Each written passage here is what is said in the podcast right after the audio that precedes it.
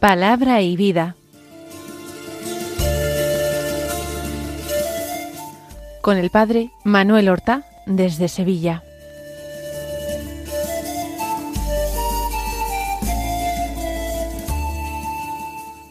En el nombre del Padre y del Hijo y del Espíritu Santo. Amén. Alabados sean Jesús y María. Muy buenos días, queridos amigos, oyentes de Radio María y seguidores del programa Palabra y Vida. Continuamos viviendo la octava de Navidad. Concretamente, hoy es el sexto día dentro de la octava de Navidad. Es el sábado 30 de diciembre. Estamos terminando poco a poco el año civil estamos llegando a un momento que es bueno, es apropiado para hacer un balance, para ver si a lo largo de los últimos meses hemos logrado dar un paso más con la ayuda de la gracia de Dios en el camino de nuestra conversión.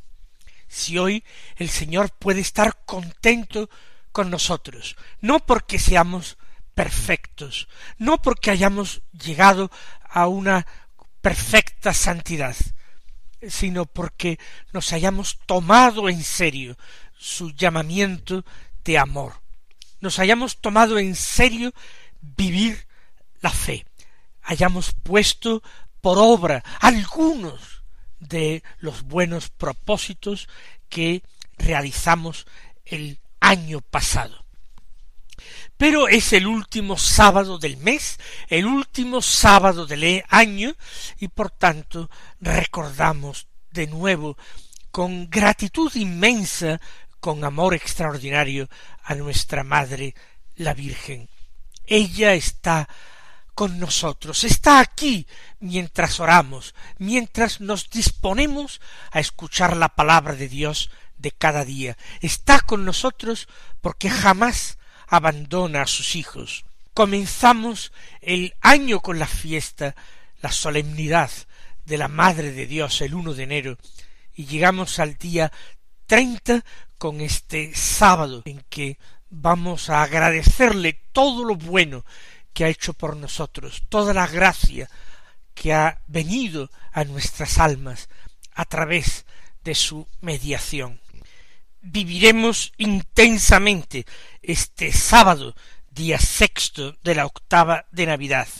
Viviremos en este día un eco agradabilísimo y santo del día de la Natividad de nuestro Señor Jesucristo, que no hemos cesado de celebrar cada día. Vamos a escuchar la palabra de Dios que se proclama en la liturgia de la misa del día.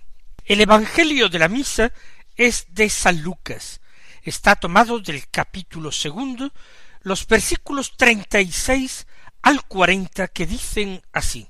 En aquel tiempo había una profetisa, Ana, hija de Fanuel, de la tribu de Aser, ya muy avanzada en años.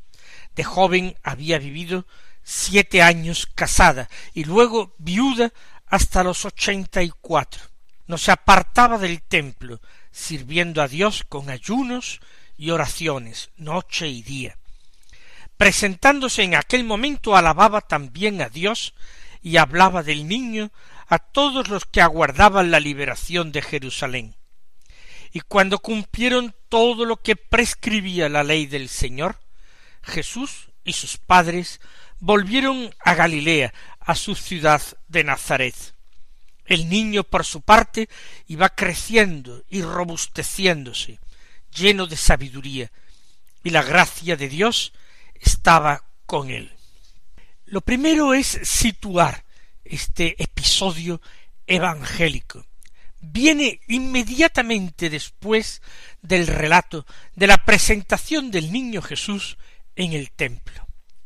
Allí en el templo, además de la ceremonia por la que el niño fue rescatado con el sacrificio de dos tórtolas o pichones que habían llevado María y José, había sido determinante, importantísimo el encuentro con el anciano Simeón, un hombre movido por el Espíritu Santo, un hombre verdaderamente espiritual, un hombre anciano, pero al que no le había abandonado jamás la esperanza.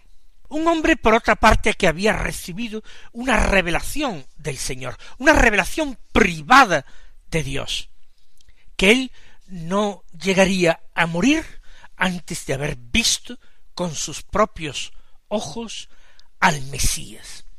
La promesa era extraordinaria. Él que la había recibido, que era el beneficiario de un don tan grande del Señor, podría quizás preguntarse con frecuencia si no había sido todo una pura ilusión, porque el tiempo pasaba, las fuerzas se agotaban, su cuerpo se debilitaba irremediablemente, y el Mesías no llegaba, la situación no cambiaba, ni cambiaba la situación política de Israel, que seguía bajo el yugo del imperio romano, ni cambiaba la situación religiosa, porque los dirigentes de Israel habían abandonado el culto puro y limpio, el culto en espíritu y verdad que debían a Dios, y habían hecho una religión de acuerdo con sus intereses, con sus preferencias, con sus conveniencias. Pero a pesar de este panorama sombrío, como hemos dicho, Simeón no abandonaba su esperanza, y movido por el Espíritu fue al templo aquel día en que entraba el Mesías para purificarlo y para santificarlo con su presencia el Dios de Israel. Esto es lo que ha ocurrido. Pero el evangelista San Lucas nos da noticia de otro encuentro, de otro personaje que se encontraba en el templo, un personaje que completa de una manera maravillosa la presencia, la espiritualidad, digámoslo así, la misión de Simeón. Se trata de una mujer. Lucas es el evangelista que ofrece, que presenta en su evangelio más rostros femeninos. Y eh, uno de estos primeros rostros femeninos, después evidentemente del de la Santísima Virgen María, del de Santa Isabel, su prima, es el rostro de Ana, hija de Fanuel, de la tribu de Aser como Simeón, ella también era una mujer anciana, quizás más anciana todavía que Simeón. Se nos dice que de joven había vivido casada siete años, pero luego había aceptado la viudedad. No había querido volver a casarse, aunque la ley lo hubiera permitido. Ha preferido entregar su vida a Dios. Y por eso, después de vivir esos siete años casadas, hasta los ochenta y cuatro que tenía entonces, había vivido viuda, pero sirviendo a Dios de una manera particular. Dice el texto evangélico que no se apartaba del templo, sirviendo a Dios con ayunos y oraciones noche y día. Más allá de lo que puede haber en esta forma de expresarse el evangelista de eh, retórico, vamos a descubrir lo que hay aquí de importante. El templo era el lugar que para los israelitas concentraba, materializaba, diríamos incluso, la presencia de Dios sobre la tierra. Era el lugar más santo de la tierra el monte Sión, vértice del cielo, así lo llama un salmo. Ella, en su búsqueda de Dios, no quiere apartarse de Jerusalén, no quiere apartarse del lugar santo, pero su presencia no es una presencia pasiva, ella sirve a Dios, tiene fe, tiene esperanza, pero porque tiene amor a Dios, le sirve como con ayunos y oraciones. La oración y el ayuno son elementos imprescindibles en una correcta, en una sana, en una auténtica espiritualidad. Fíjese que no he puesto el adjetivo calificativo de cristiana. He dicho en una sana, en una correcta espiritualidad, oración y ayuno. Son elementos propios que Dios ha sugerido al espíritu humano en cualquier lugar, en cualquier época, en cualquier tradición cultural. Los hombres que han buscado a Dios con sincero corazón han orado y han ayunado. Todo esto, por supuesto, ha sido llevado a la máxima expresión en el ejemplo de nuestro Salvador. Jesús oró y ayunó. Y para nosotros es nuestra norma y nuestra regla. No tenemos que acudir ni a otros ejemplos ni a otras tradiciones. Jesús es nuestro modelo porque Él es nuestro único camino.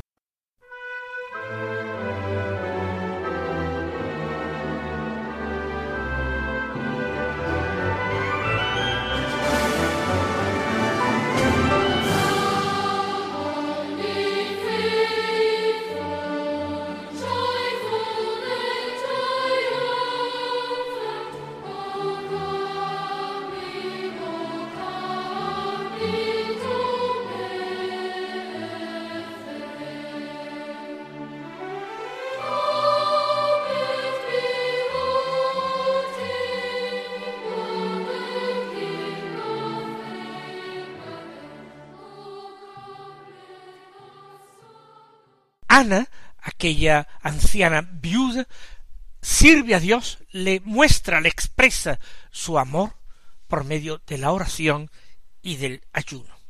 Y dice noche y día. Es decir, continuamente. No hace esto a ratos y luego se dedica a sus asuntos, a sus historias, a sus cosas. La verdadera espiritualidad impregna toda la vida del buscador de Dios. Nuestra vida espiritual no puede reducirse a una búsqueda de Dios que consistiría en un tiempo de oración que le dedicáramos cada día.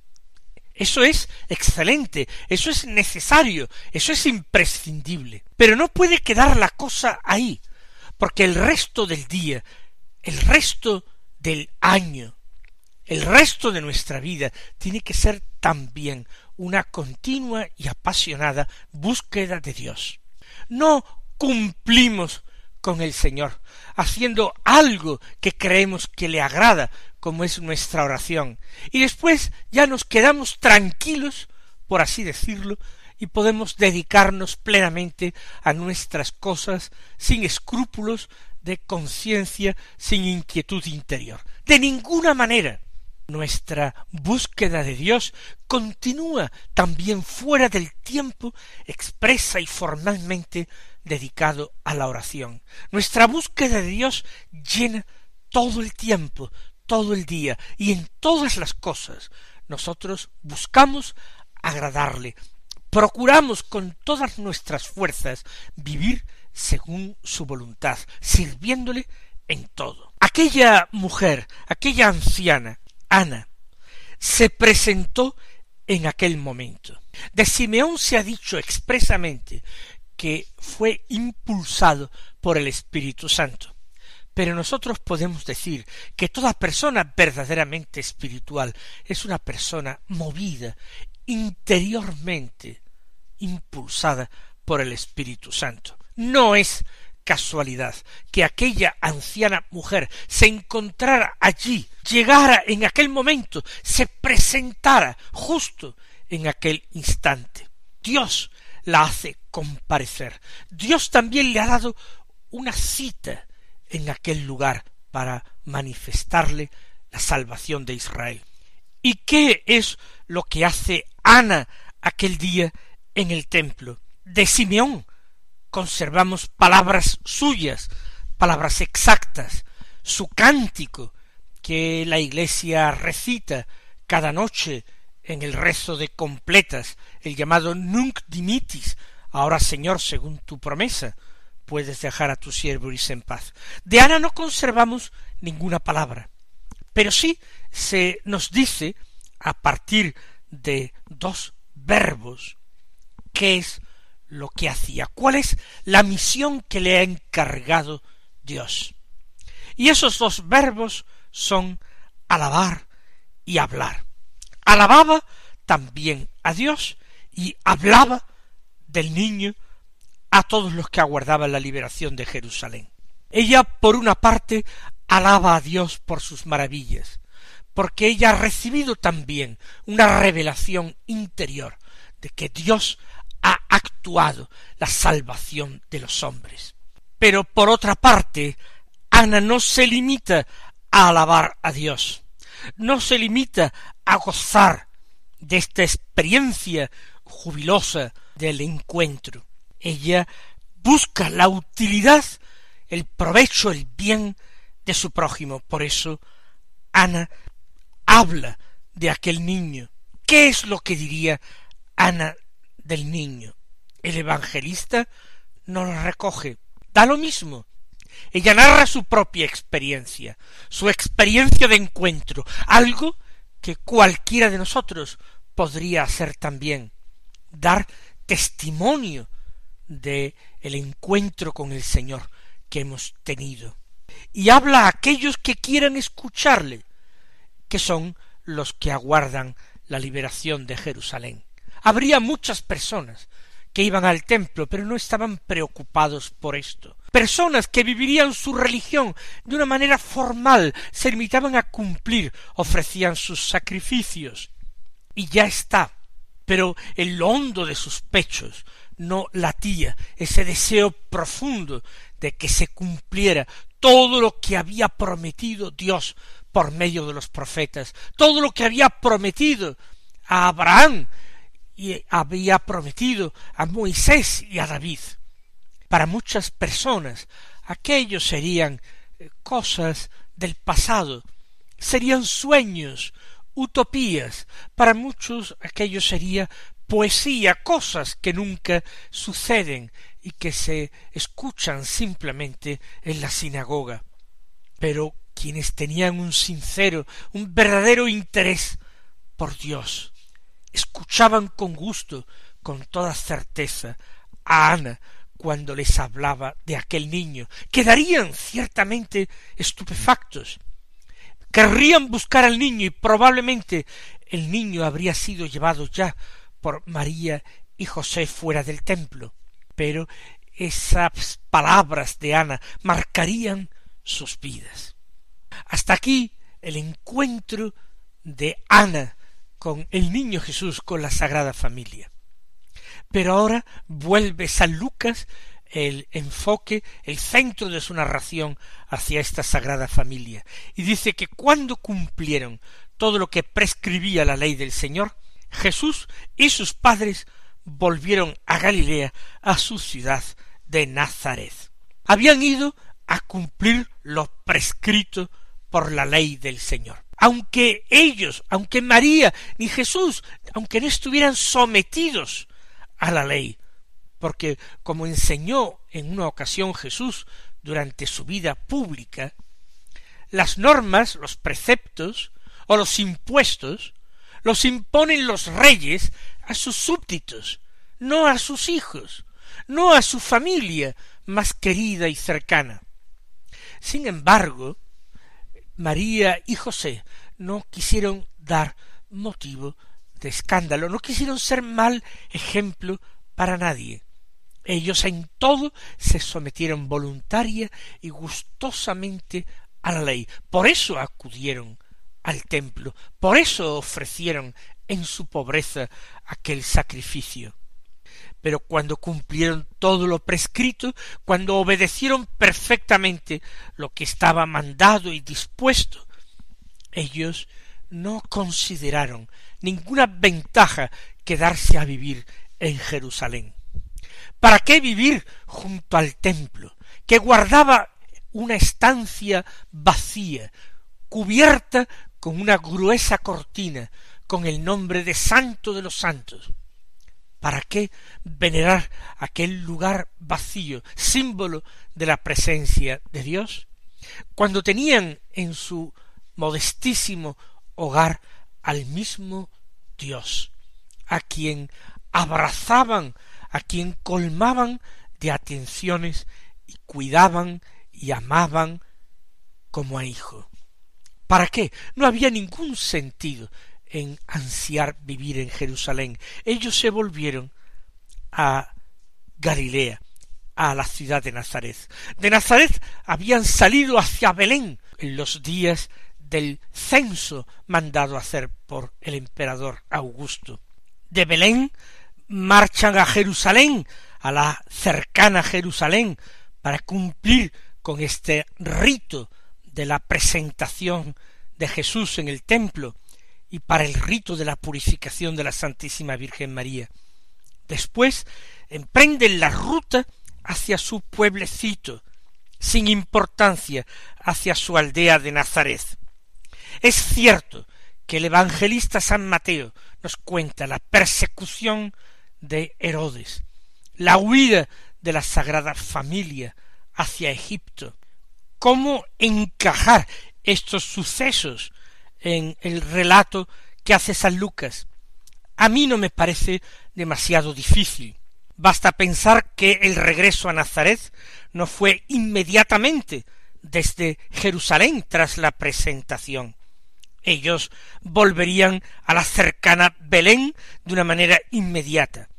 Y allí tendría lugar aquellos acontecimientos, allí tendría lugar la venida de los magos, de allí partirían para Egipto, y finalmente de Egipto de nuevo a Palestina, y aunque se dirigían a Belén, siguieron para el norte ante la noticia de que Arquelao, hijo mayor del rey Herodes el Grande, que era tan cruel como su padre, reinaba en Judea.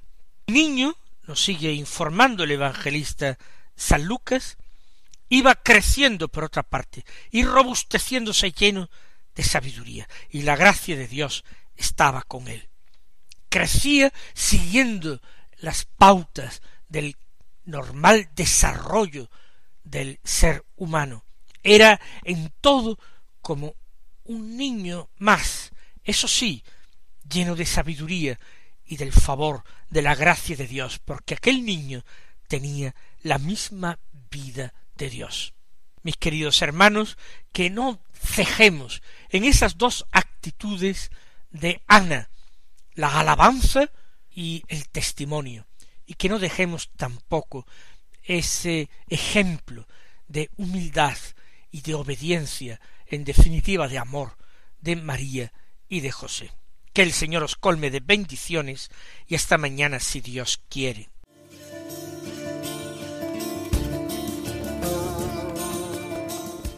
Han escuchado en Radio María Palabra y Vida, un programa que dirige el Padre Manuel Horta.